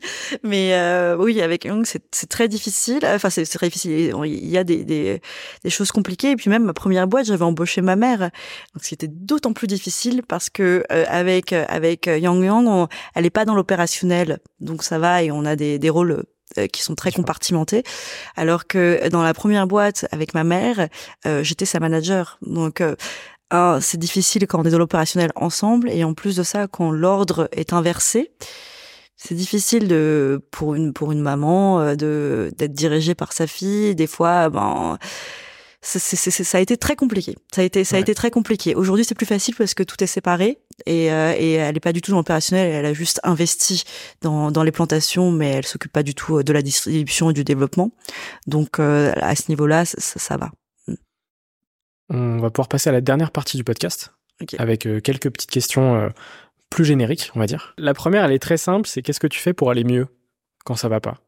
Je, le sport, euh, je, c'est vraiment essentiel pour moi. De, je cours très souvent. Euh, j'ai fait deux marathons. Euh, je devais en faire un troisième, mais j'ai pas pu à cause d'une conférence. Euh, donc, je suis marathonienne. Je cours énormément et je vais euh, souvent à la gym faire de la boxe pour me dépenser. Je pense que c'est euh, un super exutoire le sport. Ça permet vraiment de déconnecter et euh, d'oublier un peu euh, le stress et euh, et, euh, tout, ce qui va, hein, tout, tout, et dans, dans, vraiment l'exutoire qui permet d'enlever toute cette charge mentale que tu as quand tu es entrepreneur. Puis je pense aussi que le sport, ça permet vraiment de de, de développer cette, cet esprit très combatif qui est propre à l'entrepreneur et qui est et, euh, et aussi cette euh, cette capacité à prévoir cette vision. Parce qu'on est dans la boxe il faut que tu tu tu, tu prévois les coups des autres. Et je pense que ça c'est c'est important. Et, et, donc le sport pour moi quand ça va pas c'est vraiment ma mon remède. Et après je déconnecte et je et puis euh, mon mental est d'autant plus régénéré et je reviens je reviens à l'attaque. On fait souvent le parallèle avec le fait que les entrepreneurs qui réussissent, c'est des, c'est des athlètes de haut niveau finalement. Et c'est pour ça que c'est intéressant de faire le parallèle avec le sport. Mm. Parce que je pense que c'est extrêmement important, comme tu l'as dit, tu vois, pour extérioriser euh, potentiellement les moments qui sont euh, difficiles. Bien sûr. Euh... Puis même au-delà de ça, c'est euh, c'est c'est une discipline. C'est tu, tu c'est le euh, le fait d'aller tous les jours faire faire du sport de haut niveau ou pas, mais ça ça, ça t'entraîne à mm. cette résilience qui est tellement importante pour Bien sûr. pour pour le pour pour l'entrepreneur. Au final, l'entrepreneur, l'entrepreneuriat, c'est pas un sprint, c'est un marathon. Donc c'est vraiment sur du long terme il faut pas abandonner au moindre obstacle et euh, donc il faut être capable de d'aller au-delà euh, de nos frustrations et de défaites et de pas se décourager facilement ce qui ce qui ce qui euh, ce qui est le cas de de, de, beaucoup parfois.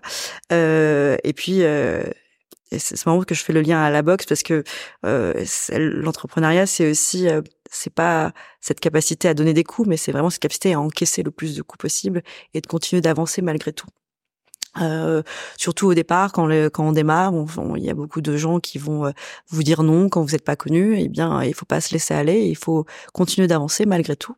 Il y a d'ailleurs, euh, je ne sais pas si tu connais le, le, concept du Getting Past No, qui est un concept qui a été développé par William Ury, qui est un professeur à Harvard et le père de, de fondement des négociations et, oui, à, Harvard Business School. Et il parle du Getting Past No, comment aller au-delà du non. Si tu, tu rentres pas par la porte, et eh ben, essaye de rentrer par la fenêtre. Et je pense que ça, c'est le prof de l'entrepreneuriat. C'est important, ouais, effectivement.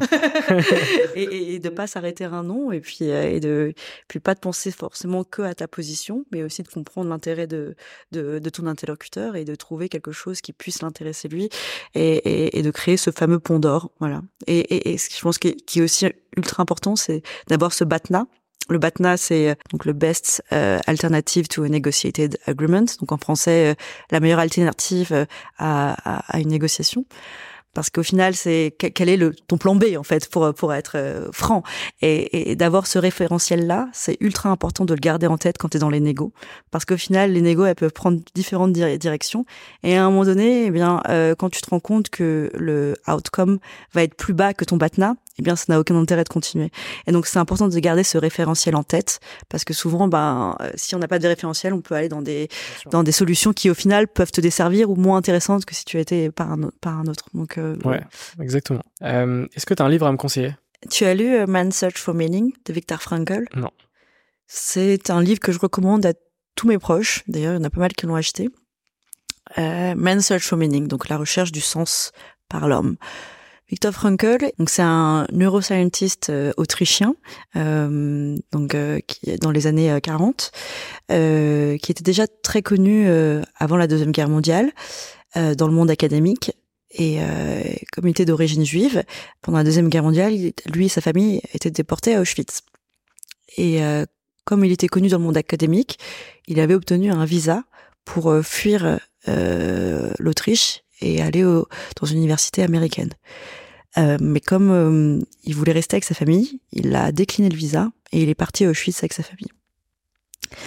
Il a survécu et il a écrit ce livre euh, avec son expérience d'Auschwitz, mais sous l'œil d'un neuroscientist.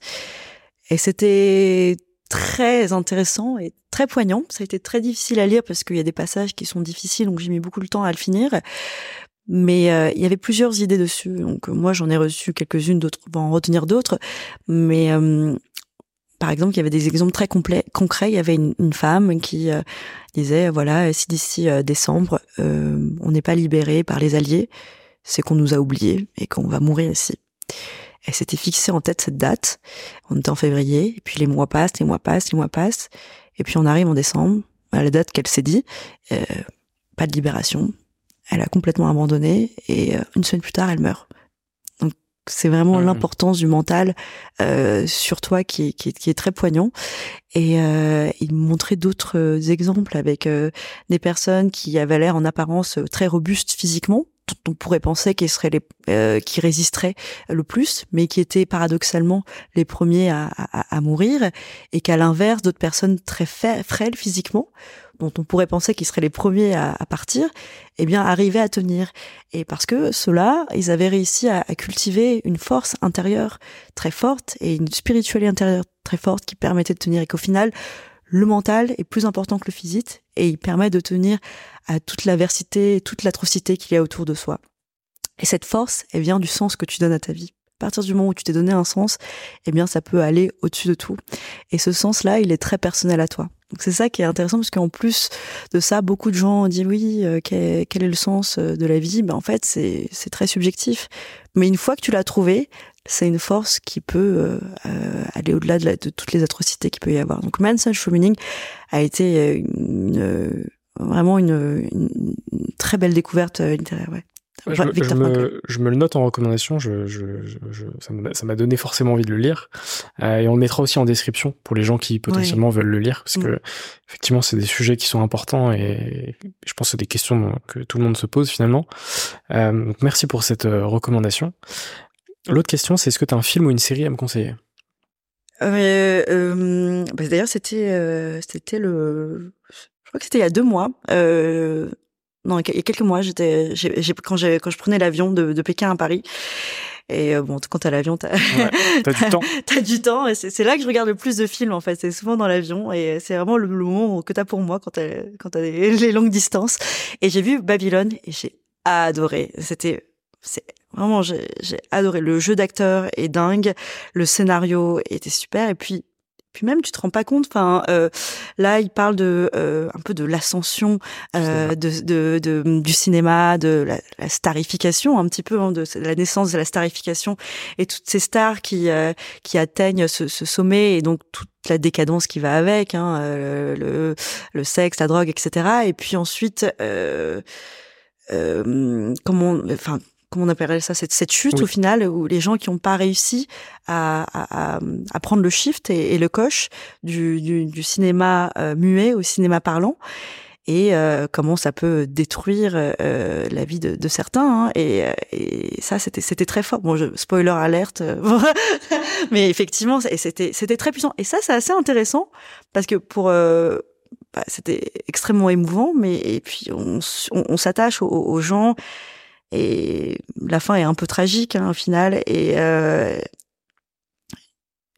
il y, a un truc assez intéressant parce que du coup, le, je, je, repense un peu euh, à l'entrepreneuriat. C'est très relié. Hein. Ah, c'est très relié au final parce qu'au final, il y a l'évolution du cinéma et puis il y a des acteurs qui ont réussi à, se convertir et puis d'autres qui l'ont pas réussi et donc. Euh, Quand le contexte évolue, si tu t'adaptes pas. Absolument, ce que je disais par rapport à ça. Ouais. Et puis, euh, puis, euh, je crois que c'était d'ailleurs l'ancien CEO de, de l'ancien fondateur de, de Twitter qui, qui, qui disait que il faut savoir quand tu dois step down, quand d'avoir cette intelligence-là, de se dire, OK, là, aujourd'hui, j'ai fait tout ce que j'ai fait qui était en pouvoir pour développer la société, mais aujourd'hui, j'ai cette conscience personnelle euh, que quelqu'un d'autre pourrait mieux faire grandir la société que moi. Et donc d'avoir cette... Euh, cette conscience de partir au bon moment, mm. ça c'est c'est euh, c'est très difficile d'entrepreneur parce que comme on est beaucoup dans l'affect, l'entreprise c'est notre bébé à soi.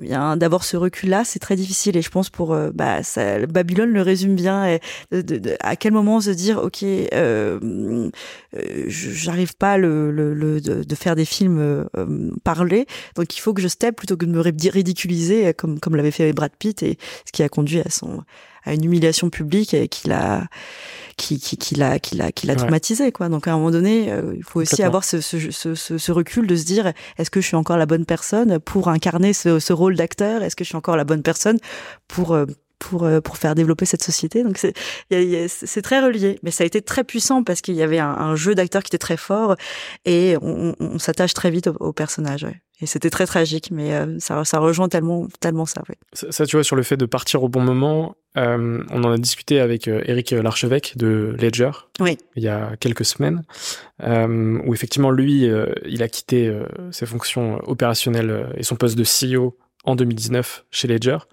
euh, parce que effectivement à ce moment-là, il s'est dit je ne suis plus euh, la bonne personne euh, en tant que CEO de Ledger, parce que Ledger prend des dimensions euh, différentes de potentiellement ce que lui aurait voulu. Mm. et effectivement, ça a été très difficile pour lui parce qu'il est, il a dû quitter son poste de CEO. il a dû nommer le CEO à sa place. Moi, tu dis dû, c'était contraint? Comment? C'était contraint? Bah, c'est-à-dire que euh, forcément, c'est lui qui a, qui, a, qui, qui, a pris la décision de quitter son poste de CEO, mais il y a toujours un passement au cœur. C'est ton bébé, c'est ta société, euh, c'est lui qui l'a créé. Même si c'est ta propre décision, t'as as quand même, euh, tu vois, t'as quand même de l'émotion, t'as quand même. Euh, donc il, il, a raconté tout ça sur un podcast. Et effectivement, euh, bah, c'est très, ça relie ce que ce que ce que tu as dit. Quoi. Absolument. Ouais. Il nous reste euh, quatre petites questions. Ouais. Euh, y a-t-il une question que tu aurais aimé que je te pose mais que je ne t'ai pas posée? Euh, bah, Je me rends compte qu'au début du podcast, on, on a, enfin, j'ai beaucoup parlé de mon père parce que, ben, comme en plus là, on a ce projet où j'écris un livre avec lui, donc euh, c'est, il, me, il fait beaucoup partie de, mes pensées. Mais j'ai oublié de parler de ma maman, qui est pour moi, qui est, qui, qui, qui, est très importante pour moi et qui fait partie de moi. Euh, et aussi euh, la raison pour laquelle j'ai euh, ce tempérament, euh, de, cet esprit combatif, je l'ai aussi hérité de ma mère. Ma mère, elle était euh, parachutiste militaire quand elle avait 15 ans, et elle, elle, est vraiment une force incroyable pour pour pour euh, pour moi et pour la famille. Elle, euh, mon père, lui, quand il était écrivain, euh, c'était un écrivain qui, qui, qui écrivait sans publier. Donc c'était ma mère qui financièrement s'occupait de des trois enfants et du mari. Donc ça a été très difficile pour elle aussi dans une, dans un pays où elle parlait pas le français au départ. Donc euh, elle a eu des, des, des phases très difficiles et, même si aujourd'hui on est dans une vie confortable, j'oublierai jamais euh, les débuts euh, qu'elle a eu en France et mon enfance qui était extrêmement modeste.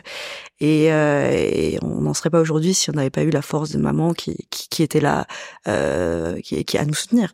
Moi, je je, je, parle beaucoup, désolée, de, de, mon père et de ma mère, mais c'est quand même très important pour moi et, et, je pense que ça fait partie de, de, de, notre, de notre, de nous au final, de notre enseignement.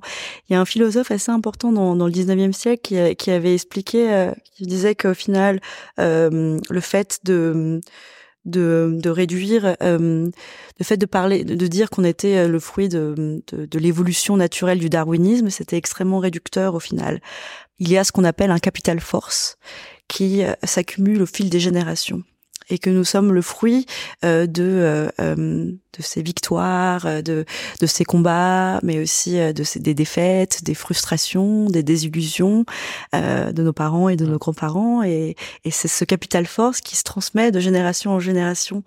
Et et quand on voit quelqu'un qui on se dit waouh il a une force incroyable qui presque tombée du ciel et eh bien il répond non mais, mais mes ancêtres ont payé pour ce que je suis. Et ça j'ai trouvé ça très beau quand j'ai lu ça. Hein. et et, et, je le et je le ressens vraiment. Mes parents ont payé pour ce que je suis, euh, nos grands-parents ont payé pour ça, et ça, ce capital force, il se transmet de génération en génération. Et je pense aujourd'hui même on a la, aujourd'hui, nous sommes privilégiés, hein, toi comme moi, on a la chance de vivre ici, euh, dans un état où on a accès à l'éducation, ce qui n'est, et donc on, de, d'avoir accès à la culture, de développer notre intelligence, on est des gens intelligents, et ça, c'est pas donné à tout le monde, et c'est pas, euh, ça n'a pas été gratuit. Nos parents ont payé pour ça, nos grands-parents ont payé pour ça, y a, et, je pense comme c'est, c'est pas donné à tout le monde, c'est limite presque un devoir d'en faire quelque chose. Vraiment, c'est comme ça que je le ressens. Ouais.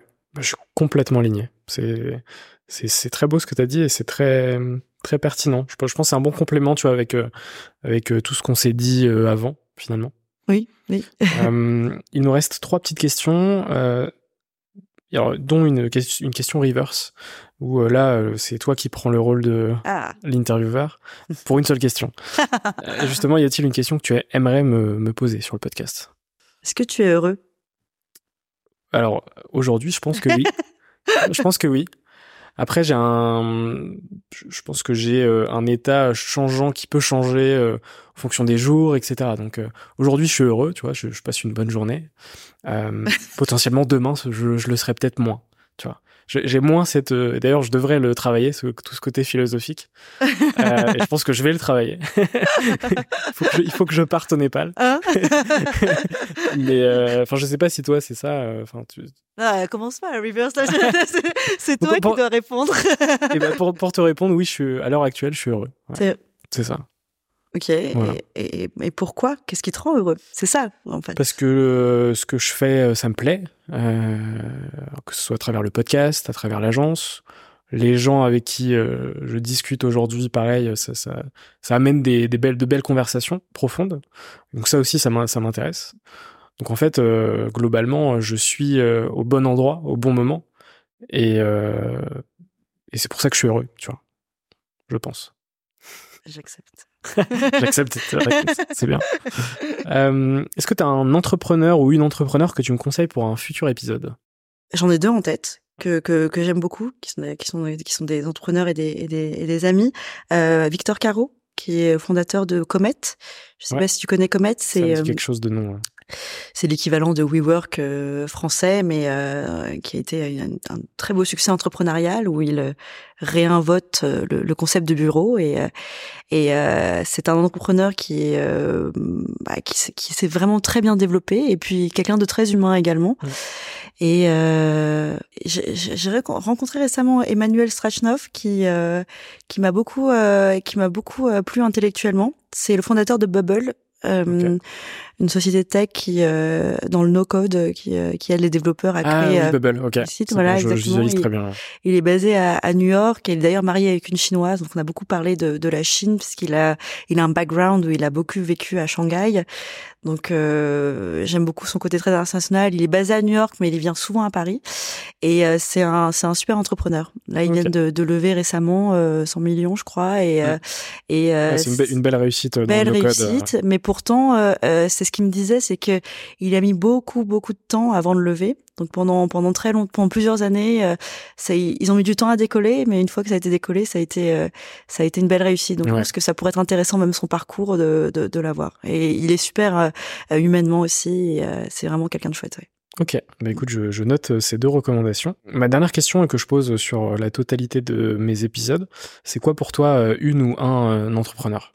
Alors un, un entrepreneur, c'est quelqu'un qui euh, va créer de la valeur euh, à la société, euh, avoir un impact positif, idéalement pour la société. Et mais après, ça peut être ça peut être une utilité qui est très forte pour un nombre restreint de personnes, mais ça peut être aussi une utilité qui est très petite, mais pour un large nombre de personnes. C'est quelqu'un qui va contribuer à, à, au progrès de la société. En tout cas, il va toujours chercher l'innovation. De toute façon, dans tous les cas, on est déjà dans un marché qui est très saturé. Euh, il y a, on a déjà beaucoup d'offres. Donc, qu'est-ce qu'il va faire Qui va trouver sa place? Et qui va proposer quelque chose qui est innovant, qui, ou en tout cas proposer quelque chose où il y a une demande, donc qui n'est pas répondu. Merci beaucoup euh, Julie pour euh, cet échange. J'espère que ça t'a plu et, et, et j'espère que, que, toi qui nous as regardé, euh, voire même écouté, ça t'a plu aussi. On mettra tous les liens en description, que ce soit de Anya, de ton LinkedIn, potentiellement des gens qui veulent t'envoyer des messages pour te dire qu'ils ont apprécié cet épisode par exemple. J'espère qu'il y en aura puisque il y en a globalement sur tous les épisodes, donc c'est ça aussi qui est cool avec l'effet du podcast. Mm. et je te souhaite une belle continuation pour la suite de ton aventure. Merci. Merci Julie.